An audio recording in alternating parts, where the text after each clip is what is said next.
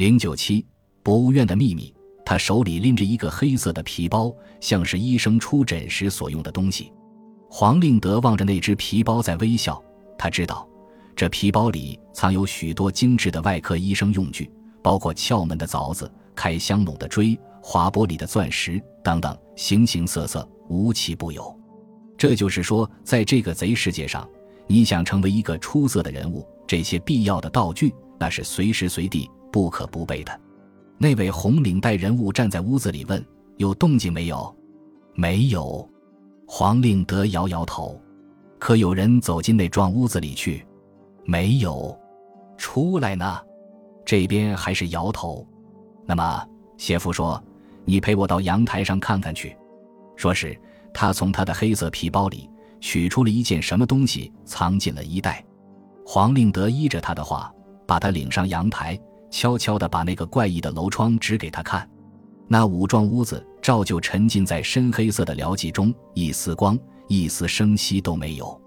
谢夫从衣袋里取出了一具孩子们玩弄的橡皮弹弓，扣上了一颗不知什么东西，去准了第五幢屋子的楼窗，一弹子打了过去。他的目力很好，当的一声，那弹子分明打中了那屋子的落地长窗的玻璃，可是对方的窗子里一点反应都没有。黄令德在黑暗里愕然望着他，刚要说话，可是谢夫第二弹连着又向那边打了过去，这一弹打得比前更重，听声音，几乎把那落地长窗的玻璃也击碎了。奇怪，对方依旧寂然。谢夫默默地回进屋子，黄令德跟着进来，顺手掩上了阳台的门。谢夫在一张安乐椅里悄然坐下来，烧上了一支土耳其纸烟，露出了沉思的样子。黄令德说：“这里备有巴西咖啡，很够刺激的。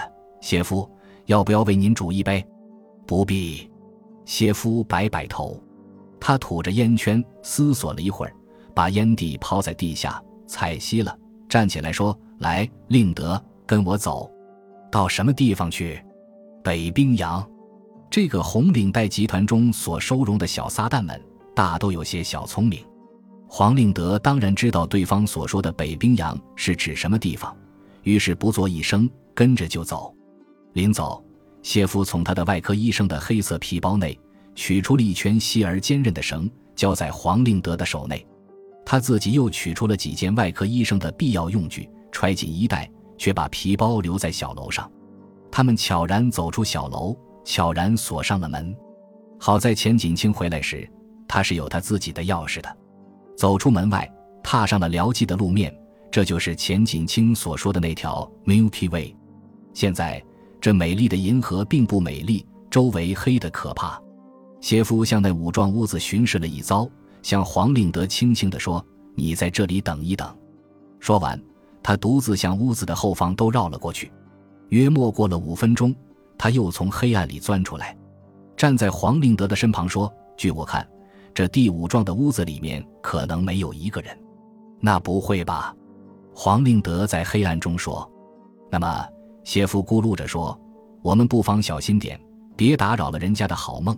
一个人的睡眠是要紧的。我们预备怎么样？”黄令德问。上楼。谢夫简单的回答。说完，他从黄令德手里接过了那圈细而坚韧的绳，把它抖开。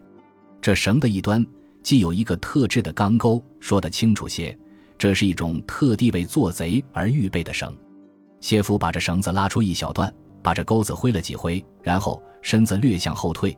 他从黑暗中去准了阳台上的一根柱子，一松手，连钩带绳飞掷上去，绳子在柱子上绕了一圈，这钢钩在绳子的本身上自动扣住了。这是一种夜间职业者的小小技巧。他把悬挂下来的绳子用力拉了拉。觉得已经可以支持一个人的体重，于是回过头来，悠闲地说：“每个人都该练习练习绳技，至少在遇到某种危险的时候，那很有些用处里。”现在是你先来，还是我先来？黄令德想起了方才窗帘上的那片庞大的黑影，他有点迟疑，但是对方立刻说：“好吧，先看我的。”说完，他双手拉着绳，身子一耸，两腿一蜷。像个结网的蜘蛛似的，双手交替圆绳而上，一下、二下、三下，他已攀援着这绳子而跨过了绿色的栏杆。他站立在这狭窄的阳台上，向星光之下的黄令德招手。他的态度真悠闲。一会儿，第二只小蜘蛛也照样圆绳而上。这小蜘蛛在越过那绿色的栏杆时，略略有点喘息，这大概是修养不够的缘故。谢夫收起了绳，依旧理成一圈，交在黄令德的手里。黄令德在黑暗中喘息着，担心地问：“谢夫，你以为这窗子里真的没有人？”“我以为如此。”谢夫的语声镇静而自然，他并不曾过于压低他的音调，却像在茶室里任意谈话一样。这时。他已从他漂亮的西装衣袋里取出了他的外科医生的用具，用悠闲的手法敲那长窗，眨眨眼，玻璃已被划碎，窗栓已被拨开。他的技术简直跟贪官们的捞钱交际花的飞眼风一样娴熟而可爱。他把那两扇落地长窗轻轻推开一道缝，挨进身子去，伸手揭开了白色的窗帘。一面他在悠然地吹着口哨。黄令德携带着一颗跳跃的心。蹑足跟踪而进，那位红领带的贼绅士从他无所不备的衣袋里掏出了一具小型的手电筒，把雪亮的光圈向着屋子里四面照射过去。至少在这片瞬之中，黄令德的一颗心更增加了惴惴不安。他在想，万一屋子里有人，那将怎么样？但是谢夫料想的不错，光圈中照见过屋子里果然没有人。谢夫把电筒向四下照了一周，他回头吩咐黄令德说：“把窗子关好，拉上窗帘。”黄令德默然照办。谢夫用电筒找到了电灯的开关器，大模大样扭亮了灯。这间卧室铺陈着一套廉价的西式器具，东西凌乱的可观。五斗橱上摊放着绒线球、边结针、报纸、赌博的筹码。散乱的纸牌与吃剩的面包等等，那张床上被褥乱成一堆，大概已有好多天没有整理。夜灯几上横七竖八乱堆着许多书，看来住在这间卧室里的一对男女知识水准有着很大的距离，因为在那些书籍中有最低级的连环图画，也有很著名的文学书本。再看屋子里的灰尘。可以知道，这屋子的主人生活的懒惰、不洁与毫无规律，而且是穷得可怜。黄令德凝视着壁间的一张照片，这是一个年轻女子的单人照片。那个女子的一双眼睛美得有些诱人。他在想，这可能就是钱锦清嘴里所描绘的那颗 Vega 吧。他嘴里咕噜着说：“这样美的一个人，为什么把屋子弄得如此不整洁？只要外观漂亮就行。”谢夫在旁插口说：“这是都市女子的特征啊。”说时，他重新走进了那落地长窗，在长窗的右方安放着一座妆台。谢夫站在那里，看着这妆台与长窗间的角度，再看看下垂于室中央的那盏电灯，他向黄令德说：“你知道方才那片黑影之所以会出现于窗上的理由吗？”黄令德摇摇头：“这理由是明显的。”谢夫说。一个舞台演员在登场之前，他是需要照照镜子的。你说是不是？黄令德还是不懂。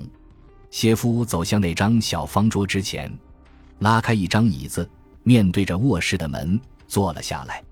同时，他指指对方一张椅子，让黄令德也坐下。黄令德在拉开椅子的时候有点迟疑。夜已这样深，四周是这样的沉寂，环境与他是这样的陌生。这里有一种异样的空气，使他的神经感到刺促不宁。他弄不懂这屋子里为什么没有人。万一主人突然回转这屋子，那将怎么办？而且他想起了方才映在窗帘上的那片庞大的黑影，多少有点不安。但是他看看谢夫的脸，他的脸上却满布着悠闲与镇静，这镇静却是一种可靠的保障。于是他也坐下来。谢夫燃上了一支土耳其纸烟，仰面喷着烟圈，悠闲地问：“钱锦清为什么不在家？他老早就出去了。有什么事情？大概他又接到了他 gf girlfriend 女朋友的一封信灵魂先飞出去以后身子也跟着出去了。黄令德笑笑说一个有深度忧郁感的人就不宜结交 gf 谢夫微微摇头我弄不懂为什么青年人老爱玩火。因为青年人的本身就是火。照你这样说你也不能例外吗黄令德微笑不语心里在说老家伙想想你自己吧难道你能例外吗？